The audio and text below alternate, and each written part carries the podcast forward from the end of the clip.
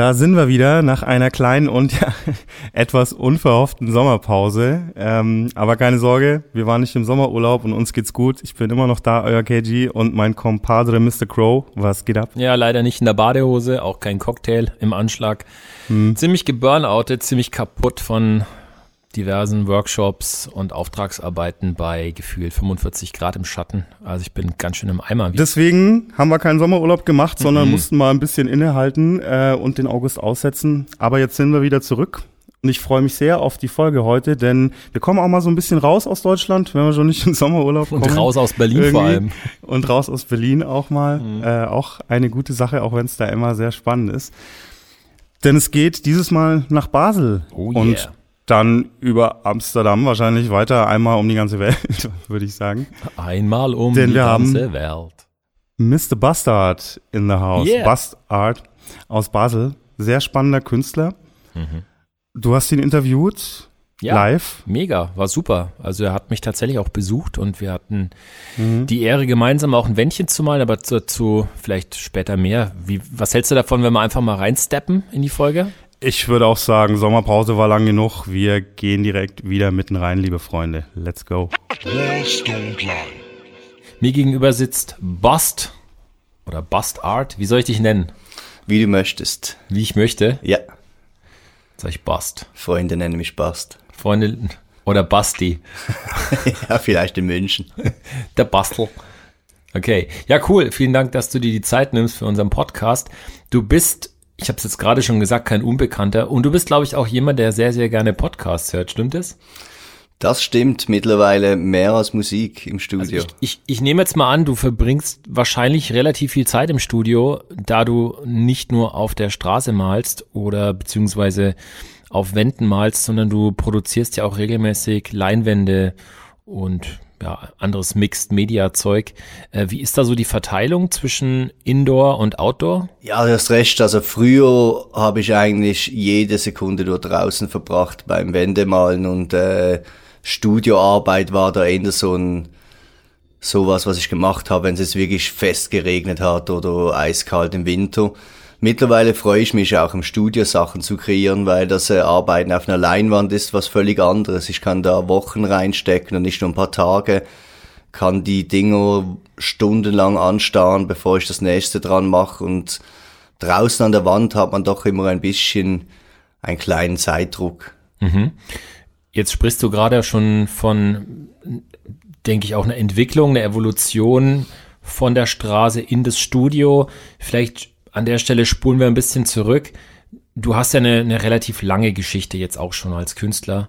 Und ich würde natürlich ganz gerne auch für alle Hörerinnen und Hörer da draußen so ein bisschen den Zeitstrahl auch vervollständigen. Also seit wann bist du eigentlich aktiv als Writer? Also aktiv angefangen zu malen habe ich äh, 99. Mhm. Und das war dann in Basel, also du bist ja im Basler kann man das so sagen? Bist ja, ja, das war, das war dann in Basel, ja. Okay. Ich war zuerst in einer, in einer Schule außerhalb von Basel und dann äh, hat es dann nicht so geklappt und dann brauchte ich dann doch irgendwie einen Abschluss und musste dann nach eine, auf eine Privatschule gehen nach Basel. Und da hatte ich in der, in der Klasse zwei andere Leute, die schon Graffiti gemacht haben. So der Klassiker. Was macht mein Nachbar, der also auch nicht aufpasst, der auch keine Aufgaben macht und so hat sich dann das ergeben, dass ich dann auch angefangen habe. Okay, das haben sich die Eltern bestimmt auch schicken den Jungen auf die Privatschule und er kommt als Writer raus. Ja, ich glaube, das war dann mehr ein, äh, mehr ein äh, Übel für sie, dass ich da noch hingegangen bin. War. Mhm. Aber ich brauchte halt den Abschluss. Ich hatte schon meine Lehrausbildung, aber also meinen Lehrvertrag hatte ich schon, aber irgendwie mhm. wollten dann die auch einen Schulabschluss sehen und Okay, und den hast du noch geschafft. Jetzt habe ich einen Schulabschluss. Ja. Okay, nicht schlecht. 99 Basel, da klingelt's bei mir. Äh, es war nämlich ziemlich genau, ich glaube, das war sogar das Jahr, wo ich das erste Mal auch Basel besucht habe, damals mit Wochenendticket und hier äh, Line-up fotografieren und kompletten Oberflash einfahren. Also ich könnte mir vorstellen, so Ende der 90er Jahre in Basel mit Graffiti anzufangen, war jetzt nicht unbedingt ein unbeschriebenes Blatt. Also du warst wahrscheinlich völlig over the top, oder? Was so an Einflüssen da, da war. Ja, definitiv. Also es gab wenig äh, Spielraum für äh, neue Sachen. Also es, die Regeln waren vorgeschrieben, ein, äh, wie ein Style auszusehen hat, wie äh, die Sauberkeit, das war alles vorgegeben. Also da gab es eigentlich nur trainieren, bis man da hinkommt und nicht irgendwie die Möglichkeit, äh, ich mal jetzt hier Okay. komische Charakter. Ich meine, viele da draußen, die jetzt diesen Podcast hören, wissen wahrscheinlich so grob, wie ein ja, Schweizer Graffiti-Style aus den 90ern ausgesehen hat. Über allem thronend natürlich Rest in Peace Siggy, der, der damit würde ich fast schon sagen, mit seinem übergroßen Fußabdruck wahrscheinlich vieles geprägt hat. Aber es gab ja so viele andere auch noch, ne, die da, wenn ich da zurückdenke an, an diese Basler Zeit Ende der 90er oder Mitte der 90er von Smash über Ace über, helf mir, wen hat man denn noch auf der Liste? Ja. Dream? tonnenweise Leute. Also wir hatten äh, Magoo, wir hatten die CSR Crew, wir hatten äh, Kron, der Kron, ewig klar. dabei ist, jetzt immer noch. Äh, ja, die Liste ist endlos. Dann Neuer äh, war dann Chairs und Ellie recht aktiv, sehr aktiv eigentlich, was dann auch das äh, illegale Malen angeht, was dann auch die Qualität der Bombings eigentlich definiert hat. Also es, bei uns war sogar ein Bombing vorgeschrieben, wie das auszusehen hat. Okay, da würde ich auch gerne dann noch einhaken, aber lass uns doch mal in die Schule zurückspringen. Also du warst auf so einer Privatschule, da gab es ein paar andere Dudes, die haben auch Graffiti gemacht, aber wie sah das aus? Also war das dann, weiß ich nicht, waren das so, so Sketches irgendwie, die, die dich dann inspiriert haben oder sind die dann, haben die gesagt, ey, was geht ab, komm mit raus, wir machen was oder wie muss man Also das Graffiti vorstellen? hat mich schon immer fasziniert, schon als ich äh, ein kleiner Furz war. Mhm. Ich hatte das erste Mal hatte ich so richtig Ärger mit Graffiti, da war ich im Kindergarten.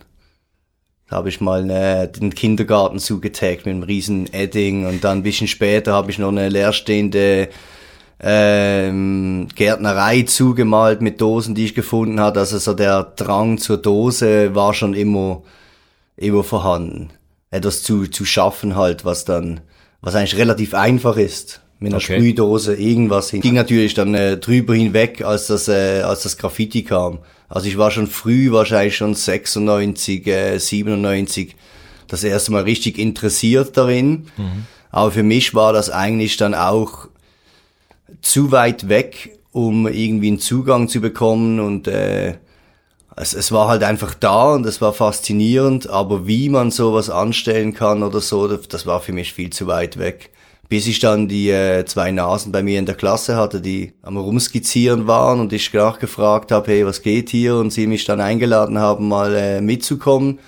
Und dann bin ich auch äh, etliche Male, also die ersten 10, 20 Mal nur zugucken gegangen, bis ich dann mal angefangen habe zu malen. Ich war da auch schon 15 zu der Zeit und für alle meine anderen Freunde zu der Zeit war das, ja, du, du willst jetzt noch anfangen mit Graffiti. Ein paar Kumpel haben mir äh, bemitleidend ihre alten Sprühdosen gegeben, die sie mit zwölf gebraucht hatten Okay. oder so. Und ich dachte da schon, ah, nee, das, äh, Warst schon so ein wie, wie kriege ich da einen. Einstieg rein? Okay, ja, ich meine, ey, am Ende des Tages, ganz ehrlich, ist es ja normalerweise auch so, dass die Menschen da draußen, die sich für Graffiti eigentlich interessieren, ja meistens halt Kids sind und, und Jugendliche. Ich meine, ich habe mit 18 angefangen, das war halt super spät eigentlich, ähm, im Rückblick. Mittlerweile gibt's ja so gut wie gar keine Altersgrenzen mehr. Also theoretisch kannst du das ja auch als Hobby entdecken, wenn du Mitte 30 bist oder so. Ja, oder definitiv. Mit, also insofern, das ist ja nicht mehr so, wie es vielleicht mal war, so. Aber nochmal zurück, also du hast dann diese Dudes da kennengelernt, warst mit denen unterwegs und kannst du dich dann eigentlich noch erinnern, wie das für dich war, als du das erste Mal dann ein Piece gemalt hast? Das war schrecklich. Es war wirklich schrecklich. Also ich habe natürlich äh, die Pi das Piece zuerst mal auf, äh, auf Blatt äh, tausendmal durchgesketcht und dann aber mit Dose das so umzusetzen, dass es so auszusehen hat wie auf der Skizze, war unmöglich für mich. Ich habe da glaube ich drei oder vier Sachen drüber gemalt, schlussendlich dann noch in Chromteil drüber gemalt, was es wurde immer wie schlimmer. Und ich habe dann eigentlich diese ganze Karriere dann auch gerade sofort wieder an den Nagel gehängt und dann gefunden gehabt, okay, das, das ist nicht, äh, ist es nicht für mich. Also ich habe da nicht den, äh, den harten, äh, die harte Arbeit und den Schweiß dahinter gesehen, war, wie lange es geht, um, um gut zu malen, malen zu können. Und äh, habe das dann eigentlich sofort wieder aufgehört, bin wieder zuschauen gegangen und dann ein paar Monate später war es mir dann doch wieder zu langweilig und dann habe ich angefangen und eigentlich nie mehr aufgehört. Mhm.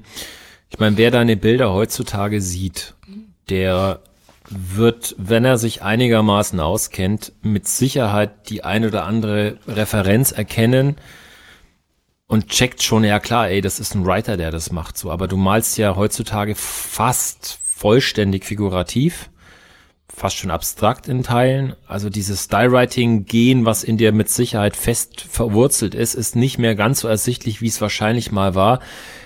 Wie sahen denn deine Bilder am Anfang aus? Waren das so eher Simple Styles? Wie muss ich mir das vorstellen? Semi-Wide Styles? Was war, was war denn so deine, was war denn das Vorbild für dich? Wie sollte es denn aussehen?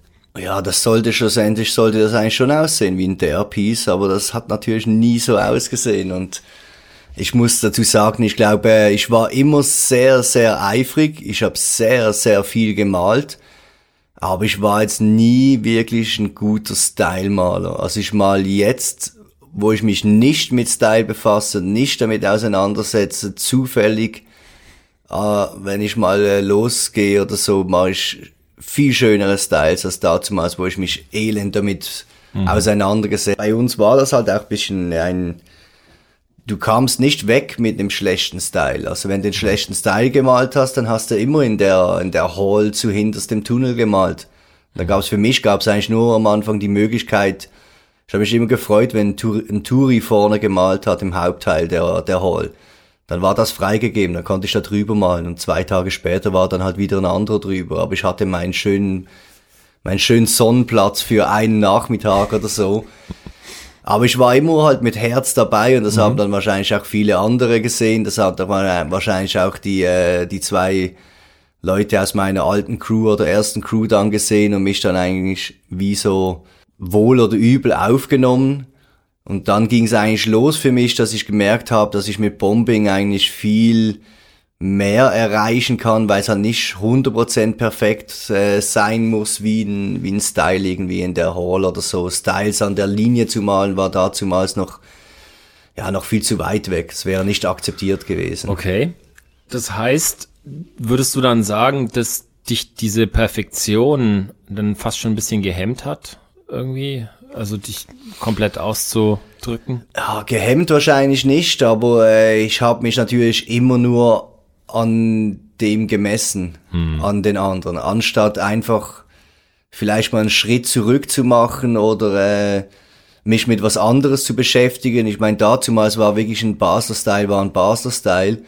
Und dann äh, die französische Schweiz hat schon wieder komplett anders gemalt. Also da, da konnte auch ein S mal irgendwie der obere Teil einfach 90 Prozent vom, vom Buchstaben sein und der hm. untere schlägt noch 10 Prozent und so Sachen haben mich dann äh, recht abgeholt, als ich am Reisen war, auch zu sehen, dass es auch andere Möglichkeiten gibt, die trotzdem immer noch Style drin haben. Mhm. Also war es ein Stück eine Rebellion, irgendwie zu versuchen, da sich eine Nische zu suchen. Ja, also am Platz Anfang hätte ich mich das nie getraut, irgendwie einfach mal so. Ich habe dann äh, mit der schleichenden Transformation mehr in die figurative und Street Art Sache, als ich Schablonen entdeckt habe, waren zum Beispiel Schablonen am Anfang bei mir bei den Styles dazu da, um die Dimension zu füllen oder das Fill-in zu füllen mit Tausenden von irgendwelchen Totenköpfen oder Bienen oder mhm. whatever halt. Ich meine, wenn du sagst Schablone, das war ja zumindestens für eine lange Zeit deines kreativen Schaffens zum Beispiel auch ein Tool, was du gerne eingesetzt hast, sogar mit, was ich, mehreren Layern oder Multilayer, sage ich jetzt mal, was ein wahnsinniger Aufwand auch bedeutet in der Vorbereitung. Ich könnte mir vorstellen, es war jetzt in, in Basel vielleicht nicht so mega angesagt, oder? In, Im Writing-Bereich dann plötzlich jemanden zu sehen, der, der da mit Stencils an der Wand auftaucht. Nee, wie war, war die voll, Reaktion? Voll verhasst. Ja. Also diese ganze Geschichte Street Art, ähm, habe ich eigentlich so zurückzukommen, das war wahrscheinlich meine Rebellion mhm. dem gegenüber. Ich habe das beim Reisen entdeckt und ich wusste, das gibt's bei uns nicht. Mhm. Bei uns gibt's keine großformatigen Schablonen, bei uns gibt's keine Paste-Ups oder äh, es gab schon ein paar Sticker, ein paar wenige Sticker, aber eine Stickerkultur, das gab's alles nicht bei uns. Was eigentlich so in Barcelona, Berlin, Amsterdam schon eigentlich völlig normal war, gab's bei uns einfach nicht. Und für mich war das dann wahrscheinlich rückblickend auch die einfachste Möglichkeit, wie ich da rausstechen kann. Also es gibt keiner, der Schablonen macht, jetzt mhm. gibt's einen. Und es war natürlich voll verhasst von der, von der ganzen, ganzen Szene. Also ich hatte, ja, wahrscheinlich noch an die zwei bis drei Leute aus irgendwelchen 20, 30, die noch mhm. effektiv mit mir dann malen gegangen sind. Mhm. Einfach mal mit der Möglichkeit, dass ich da wieder eine Schablone ausziehe und irgendwas damit rumbastel. Also am Anfang hieß es, ich werde Banksy-Nachmacher von Basel, dann habe mhm. ich Poster geklebt, dann hieß es, ich bin der Obey-Nachmacher von Basel und das, äh, das war re relativ witzig mit, äh, mit anzusehen. Die, Sch die Schablonen blieben eigentlich fast alle, weil äh, da gibt's ja nur die Möglichkeit drüber zu taggen. Dazumals lief's ein bisschen mehr, dass man mit seinem Namen irgendwas drüber taggt, wenn man, wenn einem was nicht ja. gefällt. Und da hatte ich natürlich die komplette Legacy von dem, äh, von den Graffiti-Jahren, die ja in Basel und zu Anfang der Zeit auch nicht immer nur freundlich war. Mhm. Und dementsprechend äh, haben sich die Leute dann zweimal überlegt, ob sie doch jetzt über diese nervige Schablone drüber malen oder ob sie es einfach stehen lassen, weil ich sie dann wahrscheinlich irgendwann mal aufsuchen würde. Ja, jetzt sind wir ein bisschen gesprungen, könnte ich mir vorstellen, im, im zeitlichen Ablauf. Also du hast angefangen mit klassische Graffiti-Karriere, du hast Styles gemalt, dann hast du gemeint, du hast auch viel Bomben. Ähm, das waren ja wahrscheinlich auch noch Styles, nämlich an die du gebombt hast. Oder äh, war das dann auch schon Street Art? Nee, das war, das, das waren schon Letters, ja. Das waren schon Letters. Das war Letters, mehrheitlich Crew Letters. Okay. Der Name Bust ist dann da relativ früh schon aufgetaucht oder war das etwas, was dann später erst kam als, als Künstlername? Um, Bast ist eigentlich aus der ganzen Situation entstanden, dass ich dann erwischt wurde, mhm. gebastet mhm. und habe dann eigentlich nachher meinen Namen gewechselt und habe Bastet geschrieben.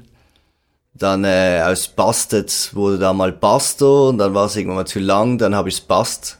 Einfach äh, weil es funktioniert ja auch noch mit dem Bast. Mhm. Und dann äh, die gute alte Graffiti-Story, dass jemand ankommt und den Namen schon gemalt hat vor zehn Jahren für fünf Minuten und äh, mein Name und geht gar nicht und dies und das und weil ich da halt noch ein bisschen drin war und noch nicht den ganzen, na, leck mich doch mit eurem mhm. mit eurem Spiel, ich spiele da nicht mehr mit, habe ich dann das Art dran geknallt, noch mit dem Wortspiel von einem Bastard. Bastard. Mhm. Was dann aber eigentlich auch nicht so wirklich auf mich zutrifft oder der Name allgemein. Aber da konnte ich noch kein Englisch. Also okay. nicht wirklich gut Englisch. Ja, ich habe mir gedacht, weil Bust, wenn man jetzt die Buchstaben mal so genau durchgeht, das ist an sich schon ganz geil zum Stylen auch. Also kann man ja auch schöne Styles draus machen. Ähm, Bust Art ist vielleicht eine Ecke schon zu lang, ne?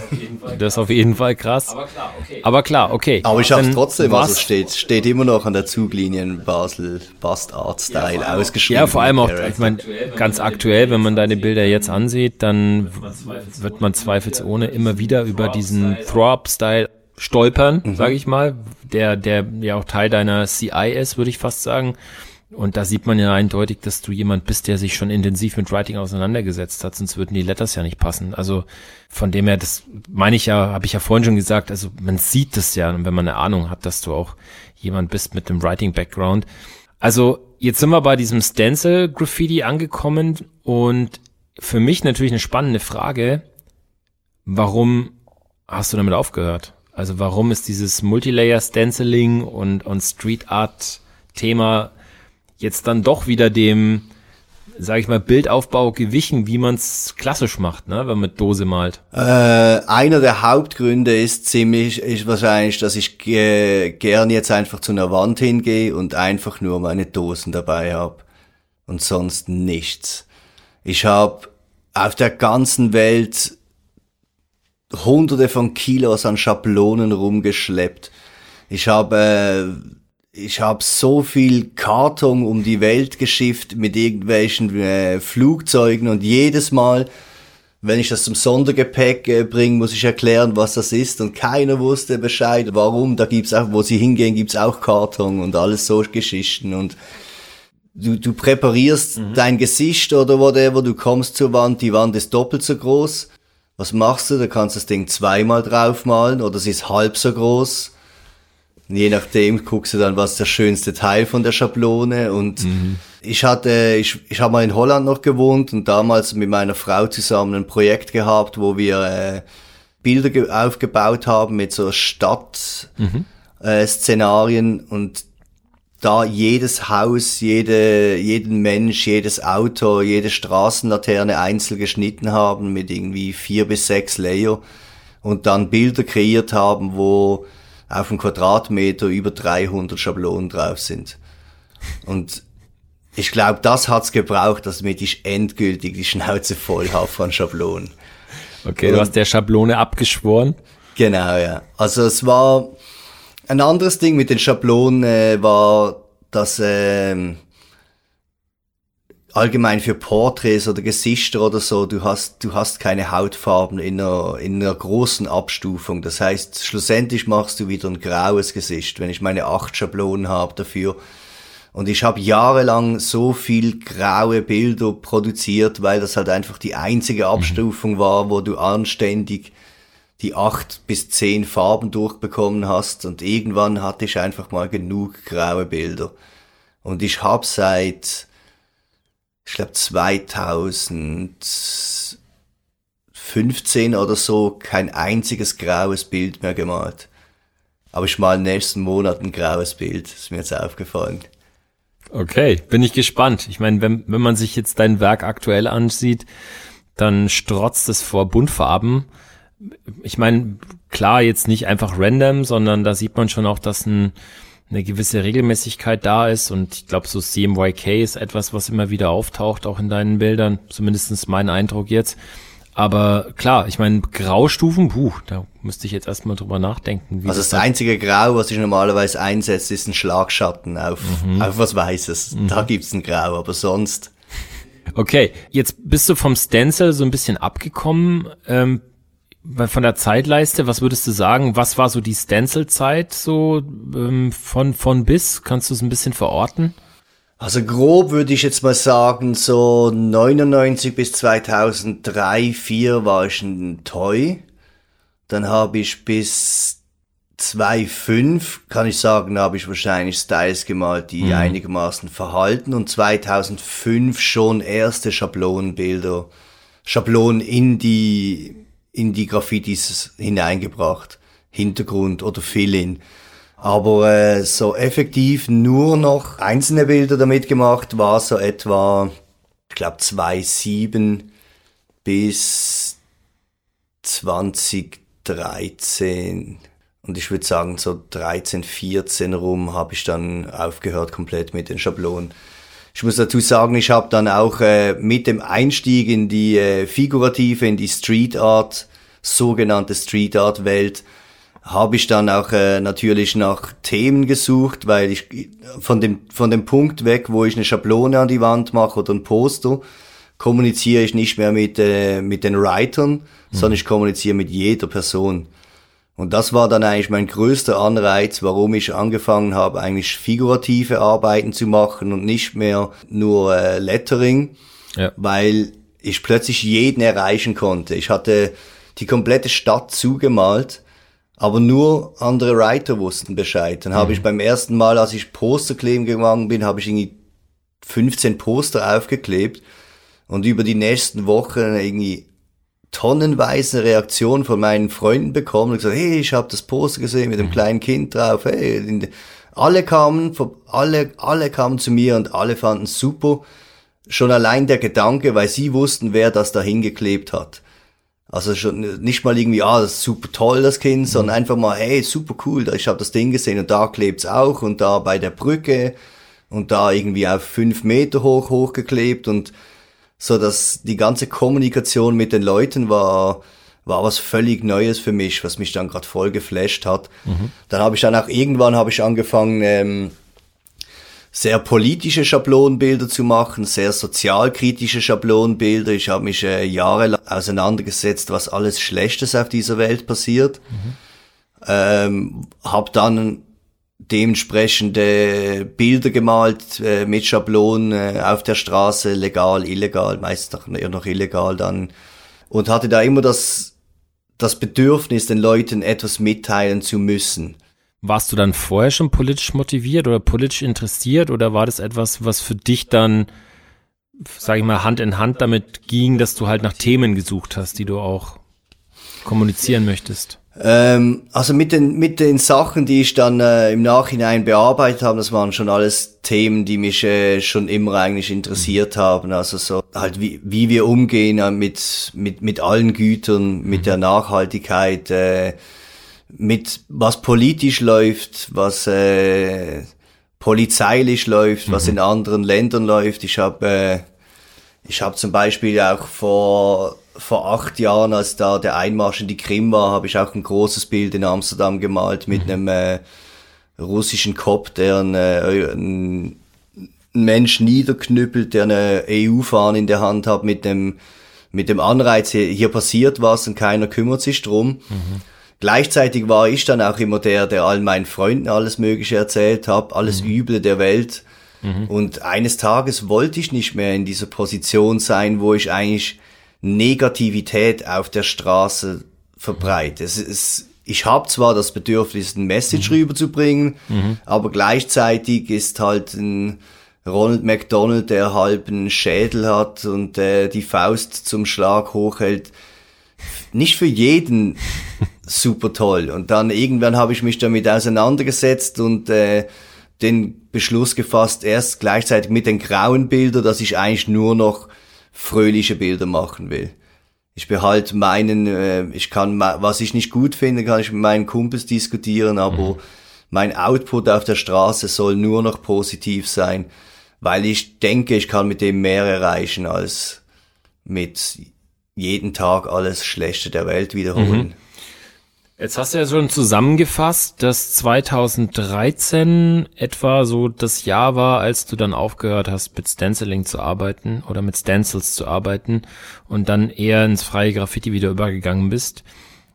War das dann da schon so, dass du dann auch bei den Bildinhalten und bei den Kompositionen dann schon Richtung Pop Art geschielt hast oder hat es dann noch? Nee, mein erstes Bild so habe ich 2011 gemalt aber auch zurückzuführen auf ein Porträt, und zwar auf ein Porträt von Roy Lichtenstein und dann natürlich äh, den äh, berühmten Swoosh von äh, Roy Lichtenstein mit reingenommen.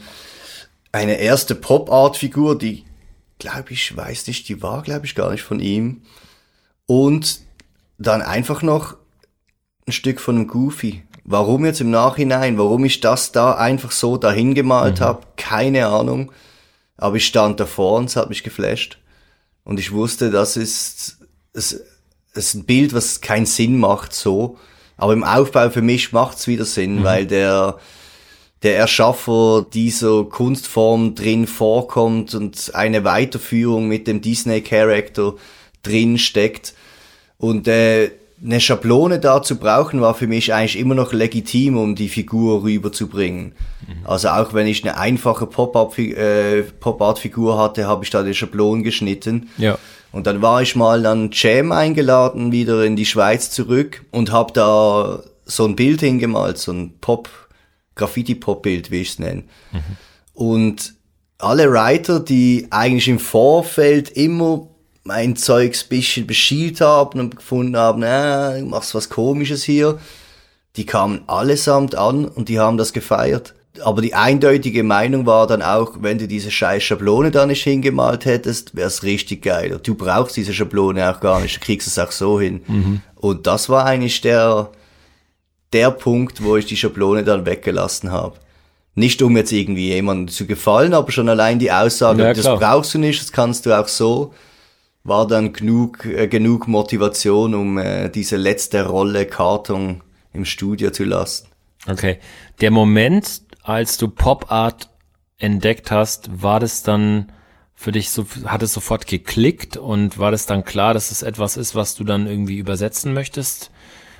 Oder war das dann Teil einer längeren Recherche, so bis du dann da hingekommen bist? Also die allerersten äh, Pop-Art-Figuren habe ich schon viel, viel früher gemalt. Die habe ich, äh, als ich äh, angef also als ich noch richtig, wann war das denn, so 20, 6, 7, 8 rum, hm. als ich bisschen weg vom Style kam, habe ich dann auch große Charakter im Hintergrund gemalt oder mhm. als Teil von großen Produktionen gemalt.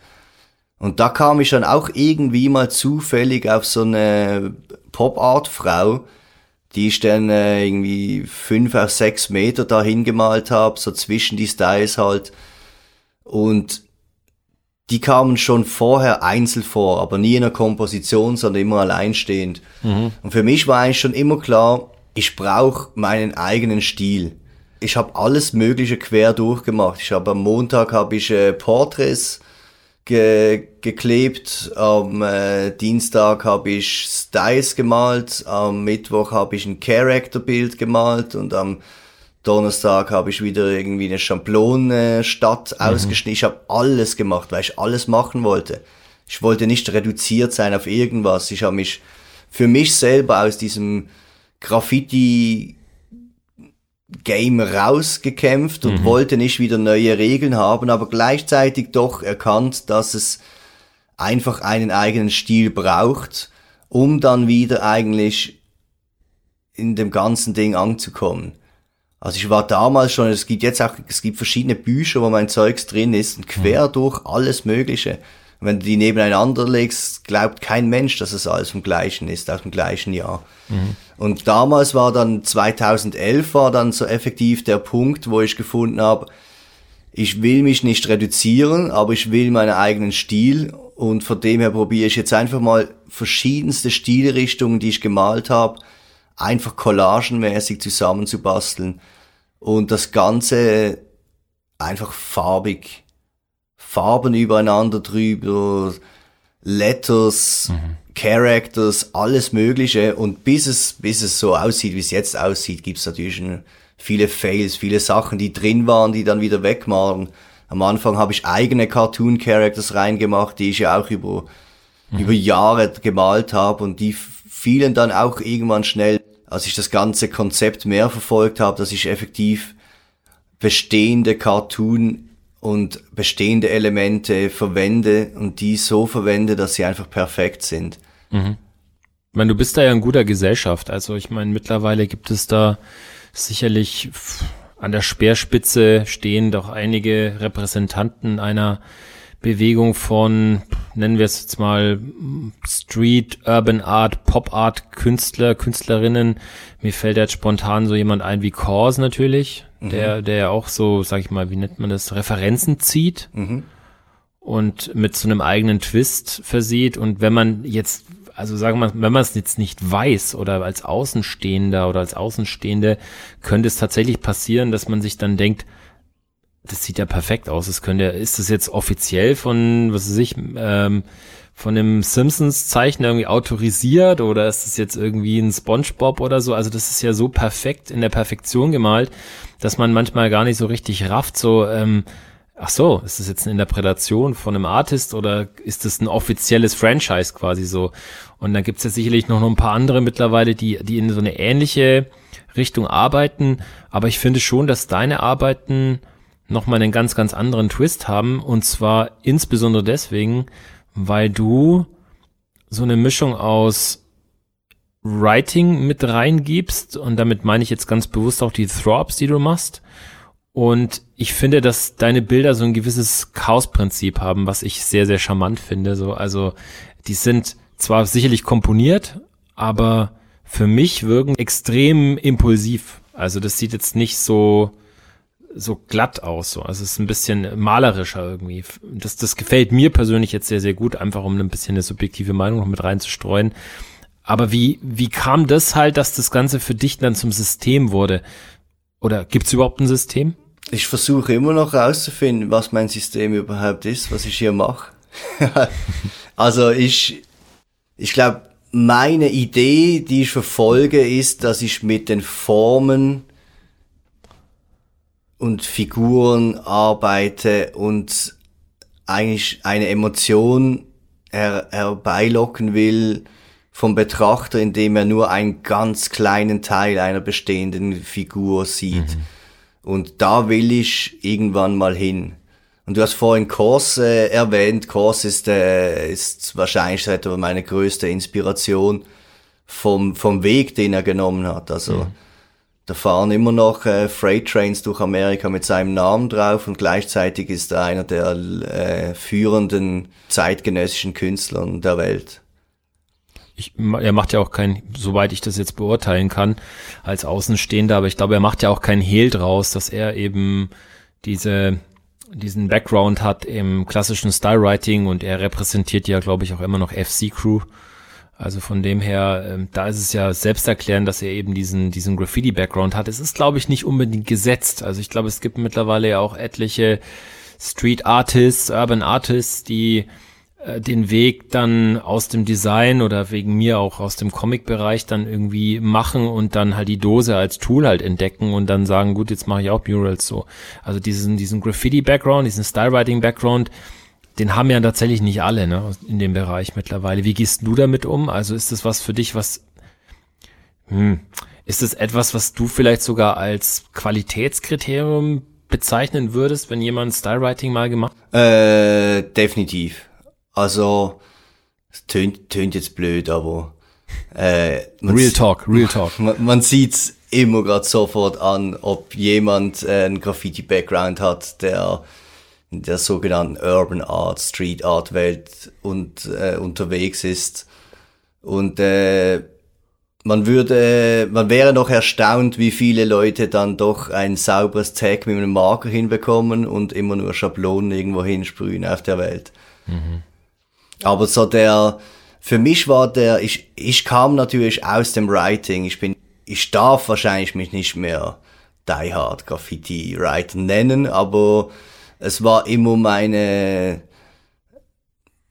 ja, meine Subkultur, mein Leben. Das Eintauchen in diese, wie gesagt, diese Subkultur Graffiti, das, das hat mir so viel gegeben äh, die Nächte irgendwo im Schotter zu liegen, sich unter einem Auto zu verstecken. Äh, früher war, äh, gab's noch die offenen äh, Toiletten in den, in den Zügen und dann an der Zuglinie da und dann fährt der Zug vorbei und ihr weht die das die Scheiße um die Ohren. Genau, richtig. All das Zeugs, ich, ich hab's geliebt. Und ich hab's auch geliebt, dass es nur für, für uns war. Also diese, die, die Tags, an jedem Style hast du angesehen, wie lang die Person dran gearbeitet hat. Und es war nicht einfach, keiner kam an mit einem Hellraumprojektor und hat einen Style hinprojiziert oder so irgendwas. Und als ich dann natürlich mit dieser ganzen Street Art Sache angefangen habe, bin ich natürlich dann auch völlig andere äh, Akteure gestoßen, aus, auf Leute, die das äh, ja, äh, Grafikdesign gemacht und jetzt ist halt gerade gut, wenn man das macht. Und ich, ich, äh, ich habe einige Jahre gebraucht, damit ich mit dem zurechtkam. Halt, Graffiti war bei uns, bei mir früher oder ich glaube bei vielen Leuten auch immer aufgebaut mit äh, auf Hass. Also hm. erstmal, äh, ich hasse jeden, der mich schon mal übermalt hat irgendwo.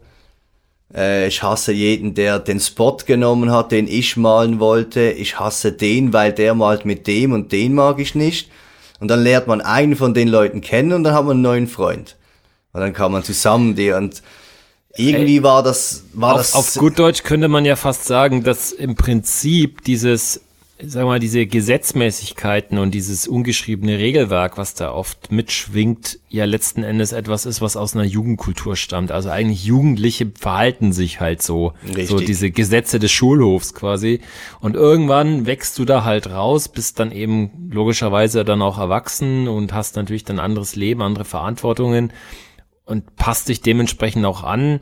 Und wahrscheinlich passt dann irgendwann Graffiti auch nicht mehr rein ins Leben oder halt doch, aber dann musst du da wahrscheinlich mitgehen. Also da musst du dich halt wahrscheinlich auch mitentwickeln und dann ist es ehrlich gesagt auch irgendwie ein bisschen strange, wenn man dann immer noch diese Jugendkulturwerte versucht durchzudrücken. Ist so, ist so, aber das war, das war im Unterbewusstsein und dann habe ich mich erwischt, wie ich mich genervt habe über andere Leute, andere Künstler, die ich gar nicht kenne. Ich habe nur kurze Story drüber, keine Ahnung, irgendwie äh, Tipps und Tricks bekommen von der Person und jetzt äh, zwei Jahre später schon Wände auf der ganzen Welt und größere Wände und Ausstellungen in den coolen Galerien und dann irgendwann habe ich mir selber gesagt, das ganze das äh, Selbstbemitleiden, warum bin ich nicht da, mhm. das, äh, das bringt nichts. Und ich kann auch nicht sagen, der ist nur da wegen dem und dem, solange ich nicht alles gegeben habe und alles probiert habe. Also probiere ich jetzt einfach mal alles. Und wenn ich dann in 20 Jahren immer noch hier sitze und kein Mensch ladet mich ein, um irgendwo eine Wand zu malen und kein Mensch interessiert, was ich mache, dann wird es wahrscheinlich noch einen anderen Grund geben. Mhm. Aber es ist sicher nicht der Grund, dass äh, jemand mit mehr Drive verantwortlich ist, dass bei mir nichts geht. Ich würde es jetzt mal gerne aufnehmen, was du gerade sagst. Und zwar ist es dann so, dass bei dir eine Konstante dieser Drive ist, also diese Konstanz und dieser Wille, dass man, also du hast, glaube ich, vorhin gesagt, du warst sehr fleißig schon immer, dass das so eine Konstante ist und auf der anderen Seite die Konstante, dass du dich quasi in diesem Milieu Basel, in dieser doch extrem qualitätsgetriebenen Stadt, dass man sich da halt einfach beweisen muss und nicht mit Mittelmaß halt brillieren kann. So, also sind das irgendwie Konstanten, wo du sagen würdest, das war für dich wichtig? Schwierige Frage. Im Unterbewusstsein wahrscheinlich schon. Mhm. Das war jetzt vielleicht auch so ein bisschen Suggestivfrage an der Stelle natürlich auch.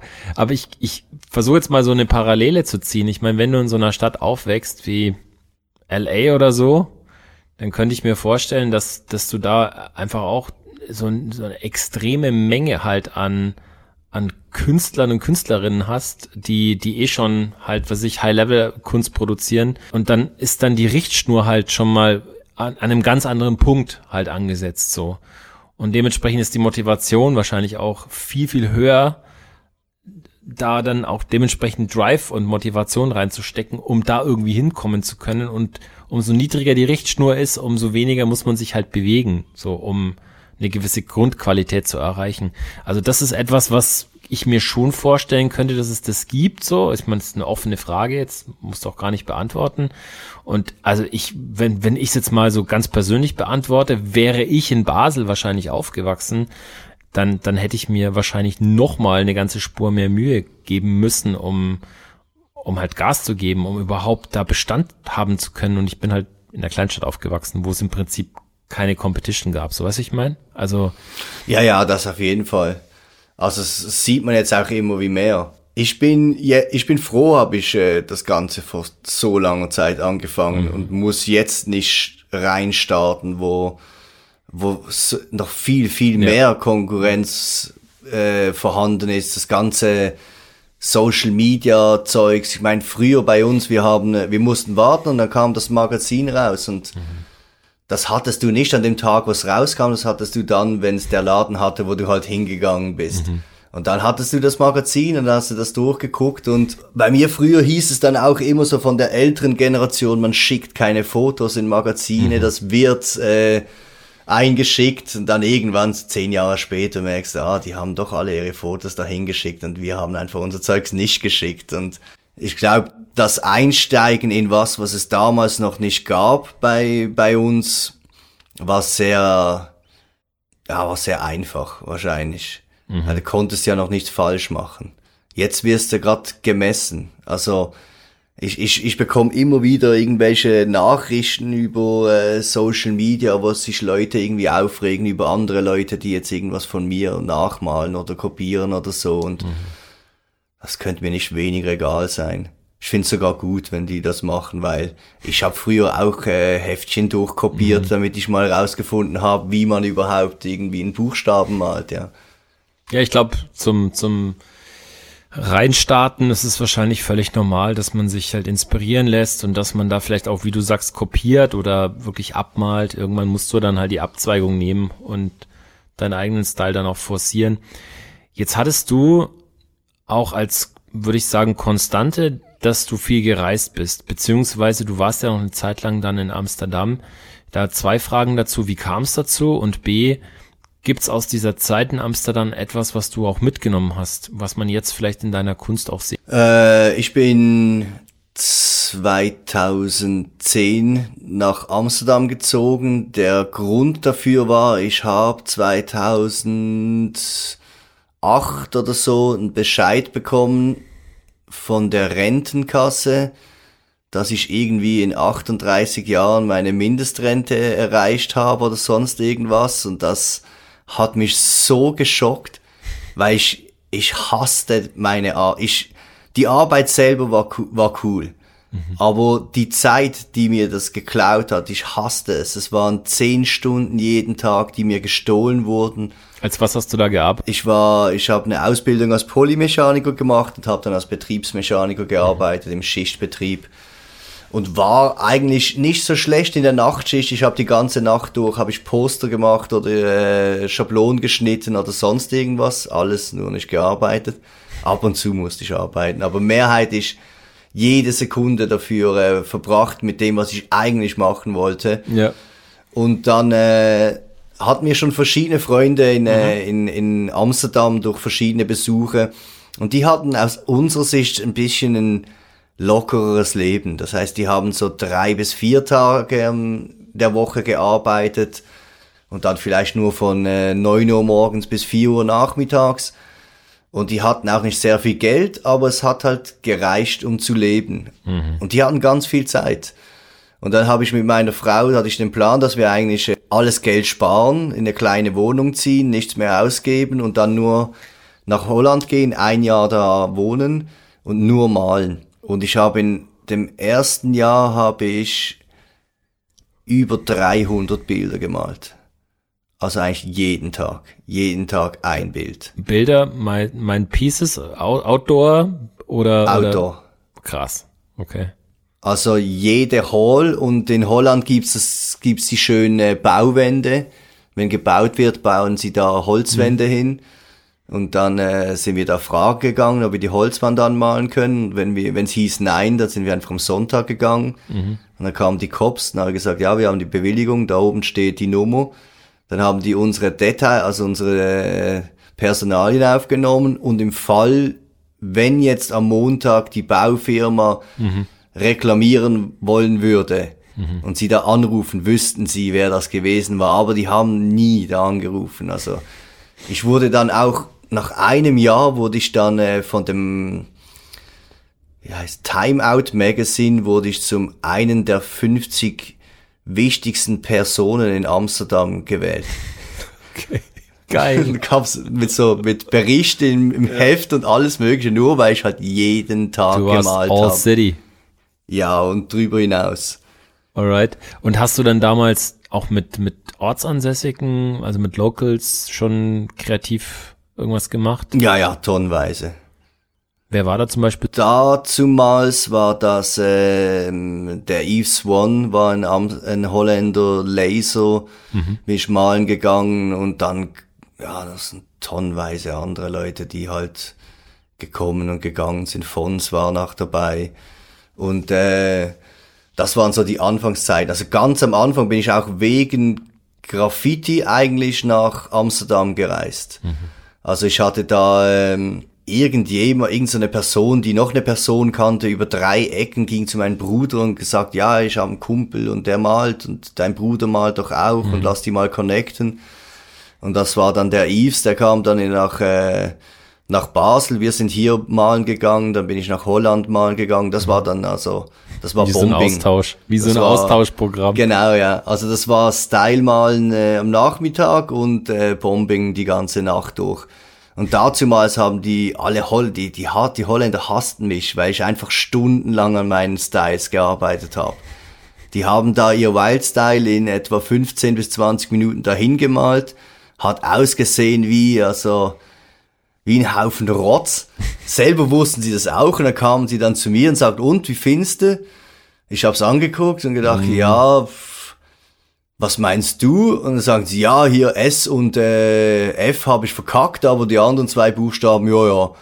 Da habe ich dann gesagt, ja, aber du könntest es ja auch skizzieren, so lange, ja. bis dir der Buchstabe gefällt. Und aber für die war das absolute Zeitverschwendung, was, was ich hier mache. Sie nannten mich auch immer hier äh, German Graffiti Nazi. Okay. Haben sie mich genannt, weil ich halt das deutsche Graffiti gemalt habe. Ja. Aber schlussendlich war mein Bild auch das einzige, was fotografiert wurde von anderen Leuten, die vorbeigelaufen sind, weil da war halt noch ein Charakter dabei und das war halt sauber. Das hat ausgesehen wie aus dem Druck um mein Bild. Okay, gab's dann damals da in, in Amsterdam irgendwelche, gab's dann da Inspiration oder Einflüsse, wo du sagst, das hast du einfach deutlich mitgenommen? Das hat dich Ja, die ganze Street Art.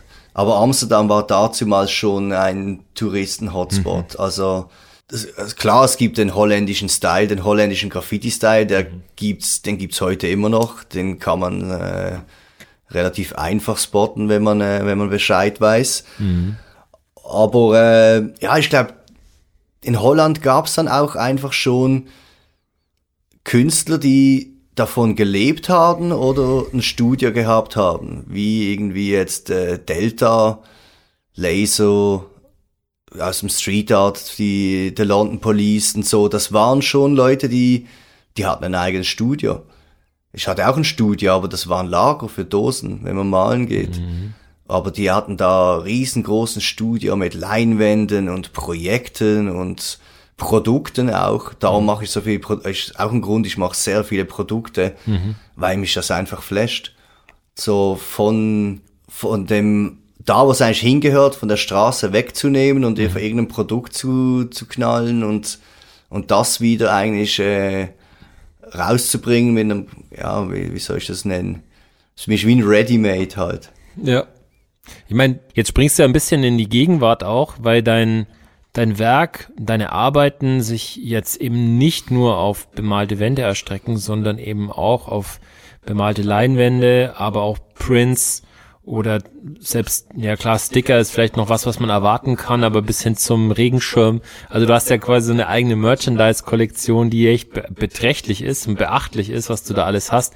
Und was mir natürlich auch aufgefallen ist, jedes Produkt an sich wirklich mit einer sehr, sehr hohen Qualität und mit einem hohen Anspruch. Ja, es ist nicht jetzt irgendwie nur ein Regenschirm, sondern es ist wirklich ein richtig geiler Regenschirm so und, und, also, was treibt dich da an oder was ist da deine Vision? Wo, wo möchtest du damit hin? Soll es dann irgendwann einen, einen Bust-Katalog geben, wo man sich dann quasi auch den, das Bett bestellen kann?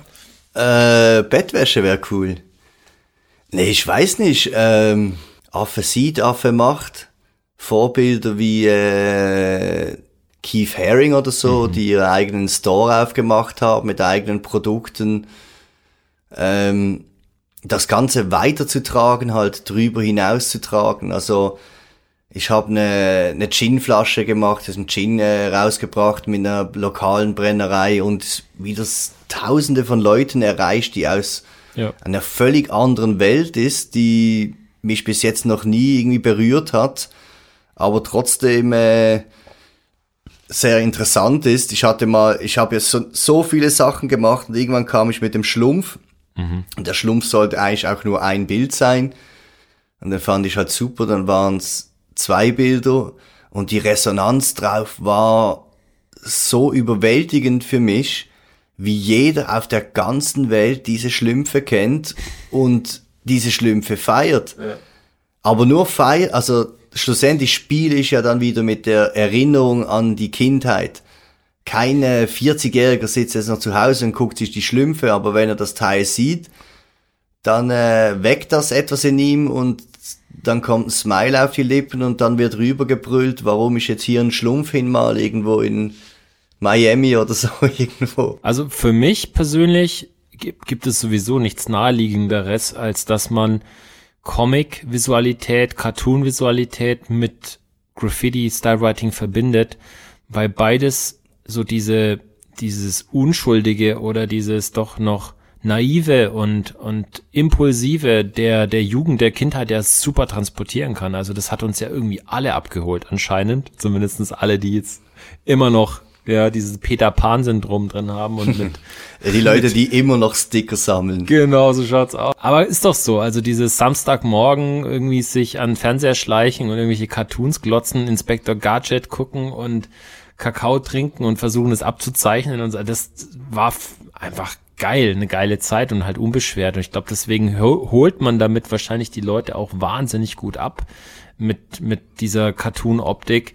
Und ich finde, wenn man es jetzt nicht einfach nur eins zu eins jetzt quasi abmalt, sondern wenn man da so einen eigenen Twist reinbringt, dann ähm, ist es auch völlig legitim, oder? Als, als äh, künstlerischen Inhalt. Ja, definitiv. Vor allem, ich habe mir irgendwann habe ich mir meine Regel Nummer eins gegeben und die ist einfach nur Spaß zu haben an dem, was ich mal und auf gar nichts zu hören und auf gar niemanden zu hören und habe ich schon gesehen und äh, kenne ich schon und interessiert mich absolut nicht. Ich habe einfach nur Freude ab dem, was ich mal. Ich habe Freude da irgendwie meine Kindheits-Cartoon-Charakter reinzumachen und dass ich so viele Leute damit abhole, die das auch flasht, das, das hätte ich mir nie gedacht eigentlich. Also ich sag mal, du hast ja ein Set an Figuren. Du hast jetzt den Schlumpf beispielsweise schon erwähnt. Du hast auch, glaube ich, so Ikonografie von Disney immer wieder mit drin, Mickey, Maus, mhm. Bestandteile, mhm. die vorkommen, etc. Also gibt es da für dich so ein Gibt es da ein Setting, wo du sagst, da bleibst du drin oder können da immer wieder neue Figuren dazukommen? Also gibt es da, weiß ich nicht, also gehst du da mit der Zeit und irgendwann kommt auch ein Pokémon mit rein oder? Nie, Pokémon wird nie reinkommen. Also es gibt eine einzige Figur, die ich benutze und das ist SpongeBob von einem Cartoon, den ich eigentlich nicht gucke und nie gesehen habe aber der Charakter ist einfach saugeil gezeichnet. Du musst unbedingt SpongeBob gucken. SpongeBob ist mega. Ja, ich hab's, ich hab's probiert. Aber ich, ich, ich verwende auch eigentlich mehrheitlich Sachen, die ich geguckt habe, als ich ein kleiner, ja, klar. kleiner Zwerg war, vorm Fernseher früh morgens gesessen. Gibt's eine Figur, wo du sagst, ey, die hat mich, die hat mich geprägt. Das ist so die Figur schlechthin. Ja, müsste eigentlich schon Bart sein von den Simpsons. Ich habe auch als, keine Ahnung, sieben- oder achtjähriger mir die Simpsons-Familie an die Wand gezeichnet mit Bleistift bei mir mhm. im Zimmer, also irgendwie vier auf zwei Meter noch mit Leiter und alles Mögliche. Und äh, ich war auch voll vernarrt in, in das Sammeln von diesen Figuren und dann dazumals kam äh, kam eBay auf, mhm. so die ersten Jahre und dann haben wir da, habe ich mit meinem Vater zusammen äh, aus Amerika Simpsons Sachen gekauft. Also ich habe immer noch tonnenweise Original Simpsons aus den 90er Jahren, also diese Spielfiguren und all das Zeugs zu. Hause und ich habe so ein paar Leidenschaften, wo ich äh, Toys sind eine davon, also Designer Toys, Vinyl Toys und ich habe einfach viel zu viel von diesen Sachen und ich der Hype war ja doch relativ groß, so wahrscheinlich vor so zwölf Jahren, oder? So in den späten 2000er Jahren, da war es deutlich krasser noch als jetzt, so gefühlt, ne, was Designer Toys Das ist gute Frage. Äh, ist vielleicht ein bisschen mehr Untergrund geworden. Mhm. Aber äh, immer noch sehr, äh, sehr groß, leider. Kostet sehr viel von meinem Geld, das Zeugs. Aber ey, ich hab... Äh, das ist eine Wertanlage, hallo? Ja, ja, sag ich, sag ich allen Leuten, die vorbeikommen. Und trotzdem äh, stehen die Kurs-Figuren da und sammeln, äh, sammeln Staub. Da, Dust Collector nennen sie meine Finde. Bust, Bust Collector, Dust Collector. Du sag mal, wenn du jetzt von Style sprichst, ich meine, wir hatten vorhin ja, hatten wir schon so eine Episode, wo du mal gesagt hast, es war für dich total wichtig, einen eigenen Style zu finden, auch in deinen Street Art Kunstwerken. Ich möchte das Wort Street Art eigentlich gar nicht äh, ungern benutzen, aber ich sag's jetzt mal gut, für die meisten wird es Street Art sein. Für mich ist es einfach nur Kunst mit Graffiti Background. Trotzdem sind ja Buchstaben immer noch Bestandteil deiner, deiner Kunst. Und da würde ich schon ganz gerne nochmal einhaken. Was macht denn für dich einen guten Style aus? Puh. Guten guter Style muss ausgewogen sein. Er muss, er muss, jeder Buchstabe muss, muss eigentlich perfekt ausbalanciert sein. Er darf nicht zu viel Gewicht auf der einen oder auf der anderen Seite haben. Äh, erster und letzter Buchstabe können sich immer schön ausbalancieren. Und für mich, ja, ist schwierig, ist schwierig. Ähm, vor paar Jahren hätte ich da wahrscheinlich noch eine andere Antwort gegeben. Mittlerweile gibt's so Leute wie, äh, wie der Seymour oder so und das holt mich dann auch wieder extrem ab, obwohl ich viermal gucken muss, welche Buchstaben wo wie viel mal vorhanden ist und ob es überhaupt ein Buchstabe ist oder so. Und das, das bricht natürlich alle Regeln, für die ich immer eigentlich gelebt habe. Mhm. Für mich, äh, mein Throw-Up war wichtig, dass es als One-Liner funktioniert. Damit es einen Flow hat. Mhm. Das war für mich wichtig. Und sonst, äh, ja, ist schwierig zu sagen. Aber ein geiles Tag kann genauso geil sein wie ein guter Style. Mhm. Okay, aber ich höre jetzt raus, dass für dich diese Ausgewogenheit, Symmetrien, ja, so dieses Balancierte in der Architektur, dass das schon. Es muss halt aussehen, als ob es der gemalt Genau. Darauf wollte ich da, Ja, genau. Ja, aber das, äh, das kriegt man auch nicht. Ich meine, man muss sich halt einfach bewusst sein, dass das, was man kreiert, entsteht im Kopf und das ist aufgebaut auf Inspiration, die man schon mal irgendwo sich geholt hat. Mhm. Gibt es noch eine Möglichkeit, dass auch Wildstyles wieder Platz finden in deiner Kunst? Äh, ich mal Styles. Die sind aber mehrheitlich zu privat, um sie einfach so ins Internet zu schmeißen. Also ich würde würd sie gern sehen. Ich würde mich anmelden für ein Private Viewing. Ja, in meiner Story wird ab und zu mal äh, was durchgezogen, was dann nur ein Style ist oder so. Aber effektiv, äh, ich mal gerne Styles, um komplett abzuschalten. Hm. Weil wenn ich, wenn ich meine Bilder mal, dann die Komposition, die kann ändern, aber ich habe meine Vorlage und das muss aussehen wie die Vorlage. Mhm. Und einfach mal nur so ohne eine Idee hinzugehen und einfach mal die, den Arm rumzuschwingen Richtung S und zu gucken, ob da ein S rauskommt und wenn nicht, zwei andere Farben zu nehmen und irgendwann funktioniert das. Ich schmink meine Styles auch gern. Also meine ganzen, alle meine Bilder sind voll überschminkt. Mhm. Also so klassische, ohne, ohne Pilzchen nebendran und ohne Sternchen und ohne Ding oder so. Weiß nicht, ob sie funktionieren, aber ich mag das. Mhm. Zeugs dran knallen. Da noch ein Throw-Up hin, da noch zweimal den, ja. den Letum extra hinmachen, weil ich halt grad Bock hab, dreimal mhm. ein M zu malen oder sonst irgendwas. Und das sind dann auch Sachen, da überlege ich mir nichts dabei.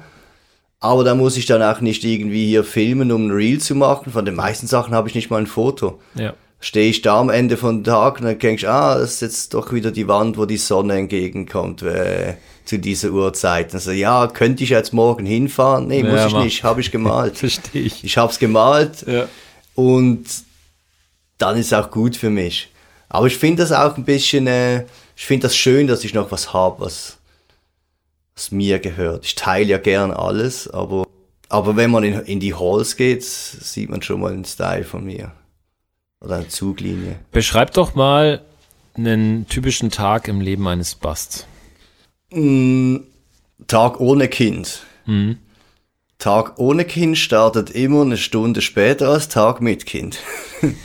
also ich stehe auf zwischen acht und neun, fahre mit dem Fahrrad ins Studio, kaufe mir wie jeden Tag das genau gleiche Schokocroissant, was ich eigentlich gar nicht mehr irgendwie so mag, aber kauf's dann halt trotzdem. Ähm, dann als erstes vor dem Computer tonnenweise nervige E-Mails beantworten. Dann habe ich jetzt mittlerweile zum Glück einen Manager, dem schicke ich die nervigsten E-Mails weiter oder die E-Mails, die aussehen, als könnte was draus werden. Dann habe ich mit dem wahrscheinlich ein Telefonat oder zwei, äh, was im Moment gerade ansteht. Und dann gucke ich mir meine To-Do-List an und finde Ausrede, um komplett was anderes zu machen. Ja.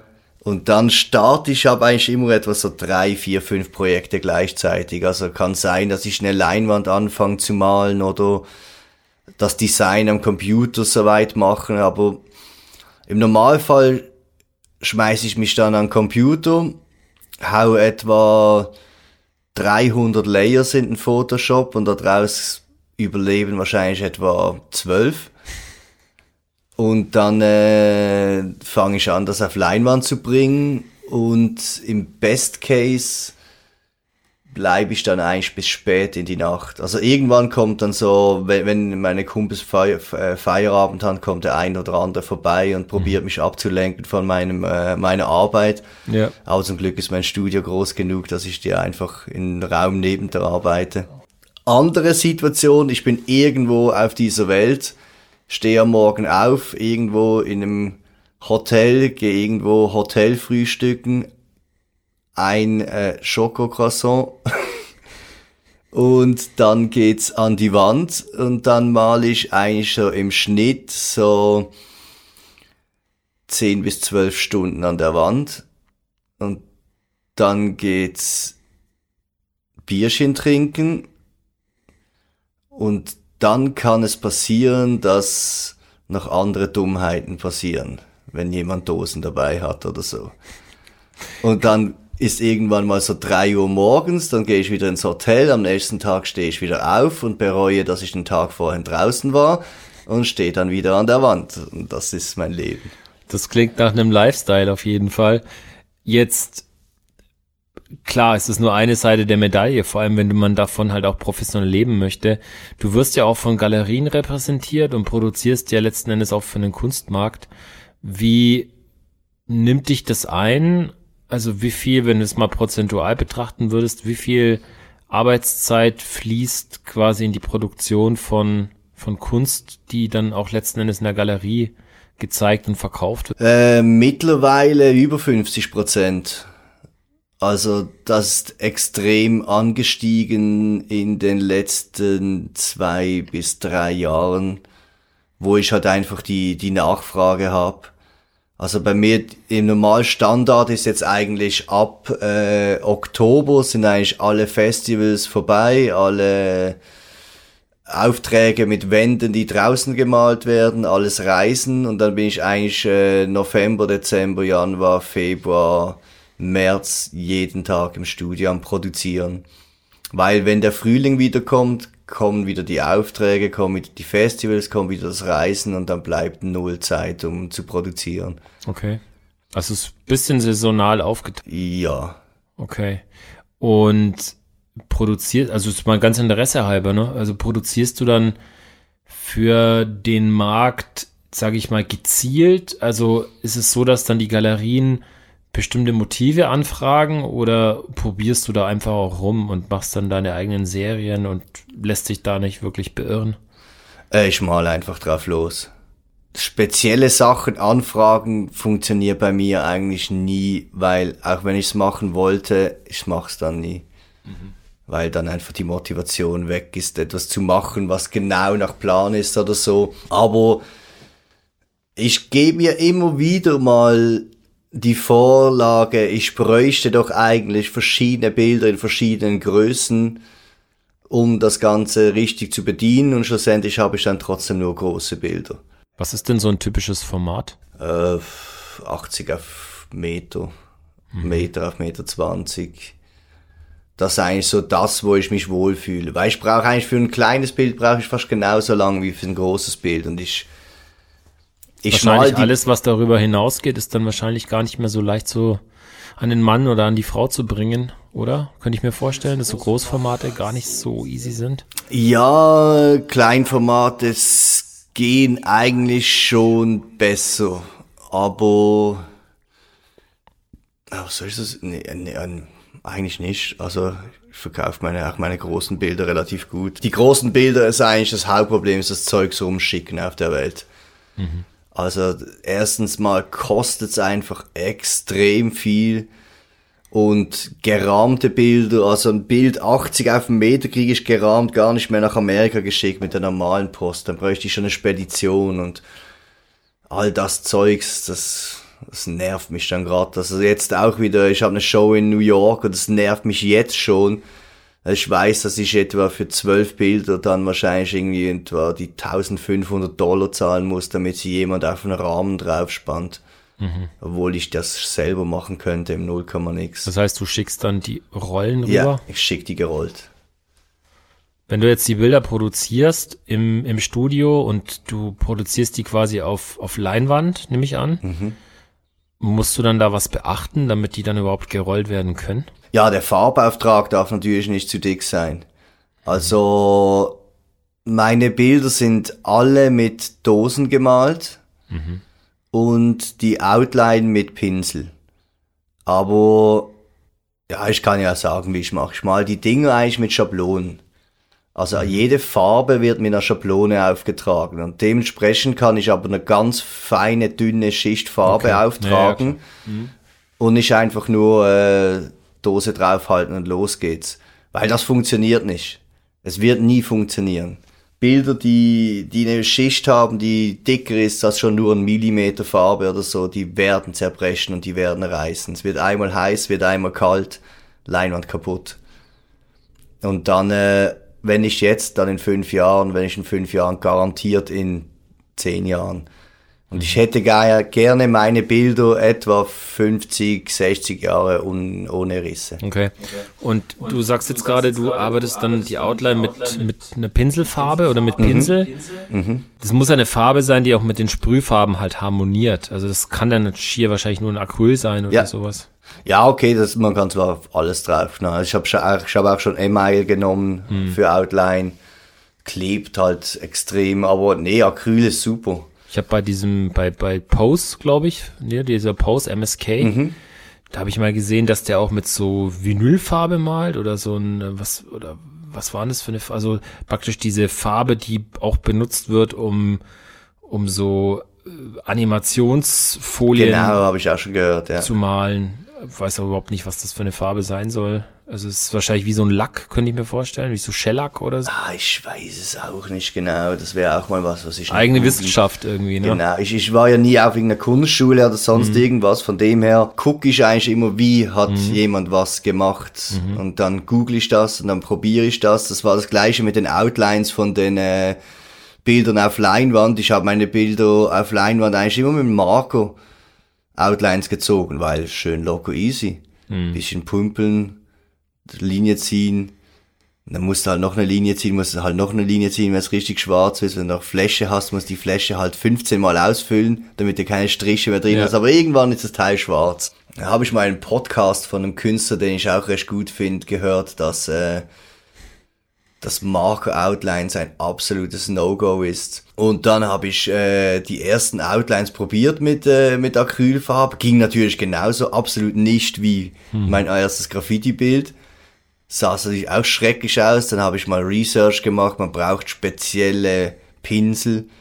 Wenn man den speziellen Pinsel, die sogenannten Schlepper nicht hat, dann funktioniert das nicht. Und dann muss die Farbe auch noch die genau perfekte, ähm, wie heißt das Fachwort? Viskosität. Viskosität. Das, das muss genau richtig flüssig sein, nicht zu flüssig, weil sonst verläuft sie und ah, das ist kleine Wissenschaft. Aber jetzt, ich habe zwei Jahre gebraucht, bis ich, äh, bis ich das konnte.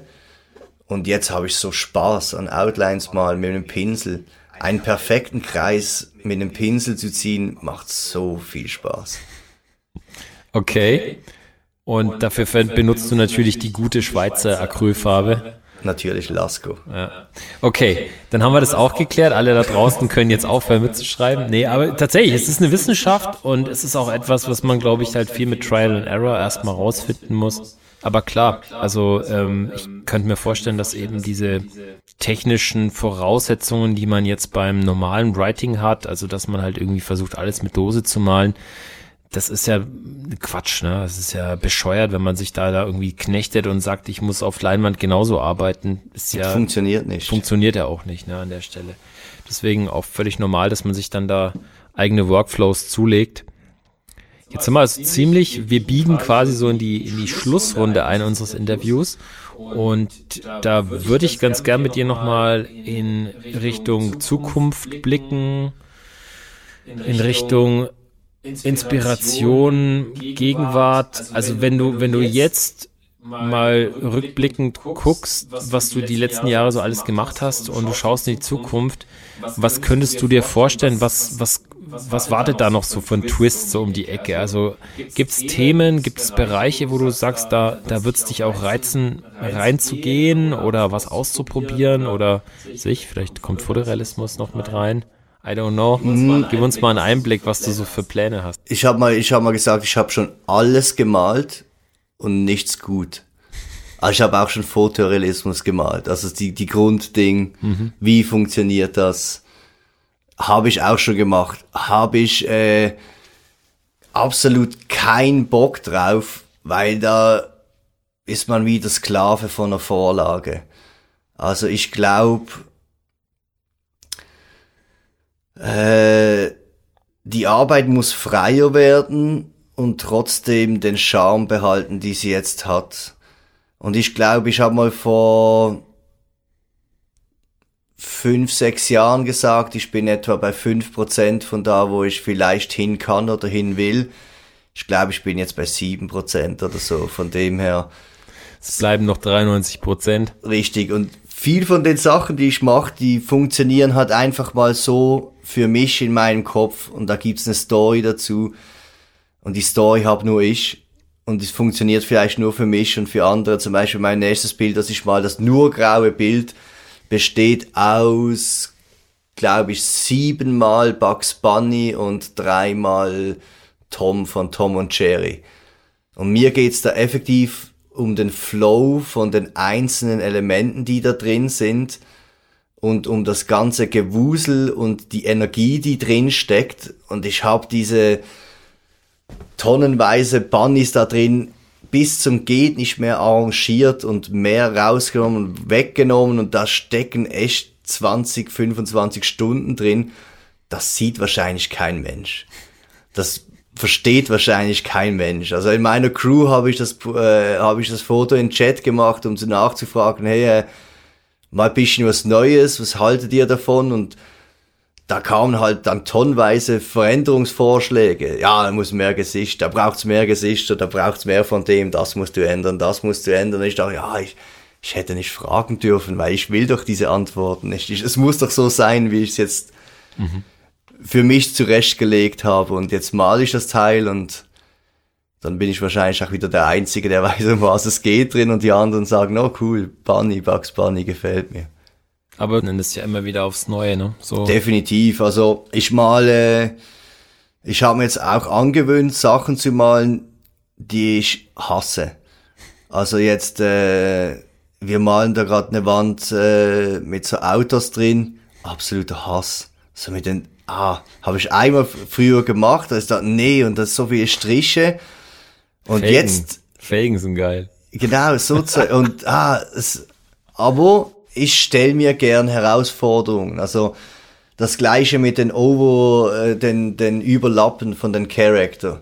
Also ich mal mal zwei geht einfach, dann drei, mhm. drei gleiche Charakter in einem Charakter drin.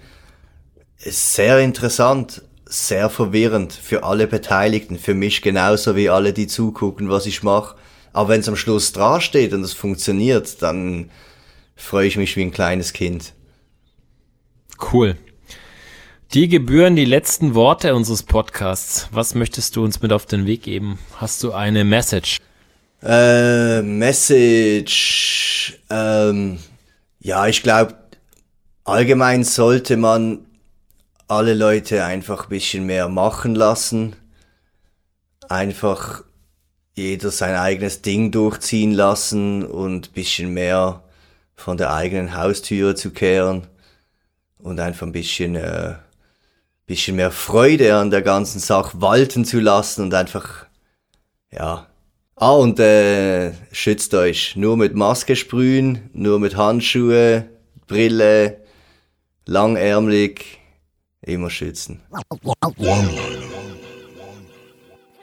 So, ganz fertig sind wir natürlich noch nicht. Wir haben noch unsere One-Liner und ich habe hier so ein paar auf dem Zettel stehen und würde sagen, die feuere ich direkt mal ab. Schweizer sind die besseren. Ausredenfinder. Okay, dann stell dir mal vor, so eine Sprühdosenmarke kommt an und sagt, du bekommst deine eigene Dose, deine eigene Farbe. Was wäre das dann? Ein extrem knalliges Pink, was aber UV-beständig ist. Und wenn es diese Möglichkeit nicht gäbe, dann brauche ich ein Schlumpfblau. Wenn wir schon bei Dosen sind, was so die geilste Zwei-Farben-Kombi aller Zeiten zum Malen? Boah, äh, gelbes Feeling, rote Outline. 3Ds oder Schatten? Ich mag Blöcke. Ich mag auch Schatten. Ich mag Schlagschatten. Jetzt mal so eine Schweizer Expertise. Der oder Toast? Ja, der definitiv den besseren Style, aber Toast natürlich mit den Charakteren. Oh, und was der Typ schon allein illegal gemalt hat. Ah, darf man nicht fragen. Ja, okay, es ist, es ist auch fies und auch schwer zu beurteilen wahrscheinlich. Einigen wir uns auf Unentschieden, würde ich sagen. Ja. Okay, dann der größte Einfluss auf meinen Graffiti-Style war. Basel. Kurz mal eine Deutsch-Rap-Zeile. Writer, die Writer verpfeifen sind. Punkt, Punkt, Punkt. Ähm, entweder noch recht am Anfang oder nie angekommen. Was ist der Unterschied zwischen Pop Art und Street Art? Ähm, Zeitepoche. Was war der letzte Track, der in einem Player lief? Das war so ein Rap-Song. Ich sag dir, was als letzt bei mir im Studio lief. Da lief ähm, Starman vom Siggy Stardust. Okay, jetzt stell dir vor, du hast eine Zeitmaschine und kannst nochmal zu einem Punkt in deiner Graffiti-Karriere zurückreisen. Wohin wäre das? Äh, Geburt meiner Tochter. Warum? Graffiti, äh, History, ähm, Pop Art, Schablonen. Es gab so viel. Es gab so viel. Aber wenn, dann reise ich lieber irgendwo an den dreckigen Ort an der Linie zurück, wo ich mich ducke, bis der Zug vorbei ist, anstatt dass ich an meiner Vernissage irgendwo in der Galerie zurückfliege. So, dann auch für dich natürlich unsere Klassikerfrage, wenn Graffiti ein Gericht wäre, also was zu essen, was wäre das dann? Graffiti ist Brot. Brot ist eigentlich immer geil. Brot gibt's in x verschiedenen Varianten. Ja, Brot ist halt einfach geil. Brot ist zum Überleben wichtig. Jeder, der Hunger hat, ist mit Brot happy. Immer wieder nochmal was Überraschendes, auch nach über 30 Folgen. Finde ich geil. Ja, und wenn Graffiti dann so ein geiles, leckeres Brot wäre, was wäre dann Street Art? Street Art ist alles, was aufs Brot draufkommt. Das macht einzeln ab und zu Sinn, aber sehr oft auch nicht. Aber zusammen kann es nur besser sein. Und auch für dich zum Abschluss, wie für alle die letzte Frage. Wenn ich meinem 16-jährigen Ich einen Tipp mit auf den Weg geben könnte, was wäre das? Äh, geh nie betrunken malen. Du, du, du. Und? Wie fandst die Folge? Er ist wirklich ein super sympathischer Typ. Ist auch das erste Mal, dass wir so einen Schweizer Dialekt in unserem Podcast haben. Das war auf jeden Fall auch nochmal eine, eine andere Marke. Und es hat wirklich Spaß gemacht, ihm zuzuhören. Ich finde, man kann ja schon sagen, dass er wirklich mit Fug und Recht einfach so ein Street Art Pionier in der Schweiz war und das Ding da wahrscheinlich auch ja, mit losgetreten hat. Nicht nur wahrscheinlich, so wie er das auch erzählt hat, da in Basel. Naja, natürlich immer unter dem, äh, unter dem Disclaimer, dass wir jetzt sicherlich keine Schweizer Street Art Experten sind. Aber in Basel war er mit Sicherheit einer der ersten, da bin ich mir schon ziemlich sicher. Und ja, also ich finde es Mhm. halt echt erstaunlich, was er da mitgemacht hat. Wie er das, wie er Fall. das from scratch so ein bisschen aufgebaut hat. Und es war bestimmt nicht so Und- einfach. Hm, Man muss ja sagen, ey, so in den 90ern Basel, das ist ja wahrscheinlich so das härteste Style-Bootcamp, das du irgendwie durchgehen musst, wie er das schon so gesagt hat. Na, alles war irgendwie reglementiert und vorgeschrieben. Selbst die Bombings mussten so und so aussehen irgendwie. Und ja, harte Style-Drill-Schule, aber pff, waren halt auch Bomben-Styles einfach, ne? Ich meine, für alle HörerInnen da draußen, die jetzt den Basler Style vielleicht nicht so komplett auf dem Schirm haben, beziehungsweise die Basel in den 90ern, spät 90ern jetzt nicht mitbekommen haben oder auch keine ähm, Fanzines, Magazine aus der Zeit zur Verfügung haben, muss man vielleicht mal so ein bisschen dazu sagen. Also Basel war definitiv eine ganz, ganz eigene Messlatte nochmal für Stylewriting. Und extrem viel Pionierarbeit wurde da auch gemacht. Ich meine, so Leute wie Dare, äh, TWS, Dream, wir hatten es ja dann auch in der Folge Smash, ist ja immer noch brutal, was der raushaut. Und das ja. war ja in den 90ern, war das halt, ja, der Benchmark so. Und da wurden halt im Prinzip illegal, jetzt an der Basler Line beispielsweise, das ist so eine ewig lange Betonmauer an der Zuglinie, da wurden, da wurden Produktionen gedroppt, wie an anderen Stellen das halt maximal legal gemalt wird. So, also es ist einfach eine Wahnsinnsqualität, die da, äh, die da immer am Start war. Und ich weiß noch, wie ich das erste Mal Ende der 90er war und habe dann so eine Fotosafari gemacht. Ich dachte irgendwie, mir fällt der Kopf komplett weg. Also ich habe da alles durchgeknipst wie ein, wie ein, wie ein Verrückter. Und jedes Da warst du nicht Burner. der Einzige. Also ich glaube, jeder war da mal. Doch die meisten unserer Podcast-Gäste haben erzählt, wie, wie so ein Trip nach Basel eigentlich stylmäßig ihnen auf jeden Fall da nochmal so einen Schub gegeben hat zu der Zeit. Ey, lustige Side Note ist leider in der Folge ein bisschen zu kurz gekommen. Das haben wir jetzt gar nicht mehr groß thematisiert. Aber vielleicht kannst du dich noch an die Folge mit Tobi erinnern von Street Love. Weißt du es noch? Ja, na klar. Und Tobi meinte in der Folge, dass die, die Stuttgarter, also jetzt quasi die, die Stylewriting-Bewegung in den 90er Jahren, dass die halt gesagt haben, ja, wir sind halt von Basel beeinflusst, so, ne? Und mhm. der Bast meinte so im, im Vorgespräch, ja, die Basler, die sagen, also die Basler sind halt von den Stuttgartern beeinflusst. und ich fand es so geil, wie sich das gegenseitig so ein bisschen doppelt. Bisschen Huhn und Ei. Ja, ja, wer ist Huhn, wer ist Ei? Also ich meine, meine Vermutung wäre jetzt tatsächlich eher so Basel-Influence auf mhm. Stuttgart.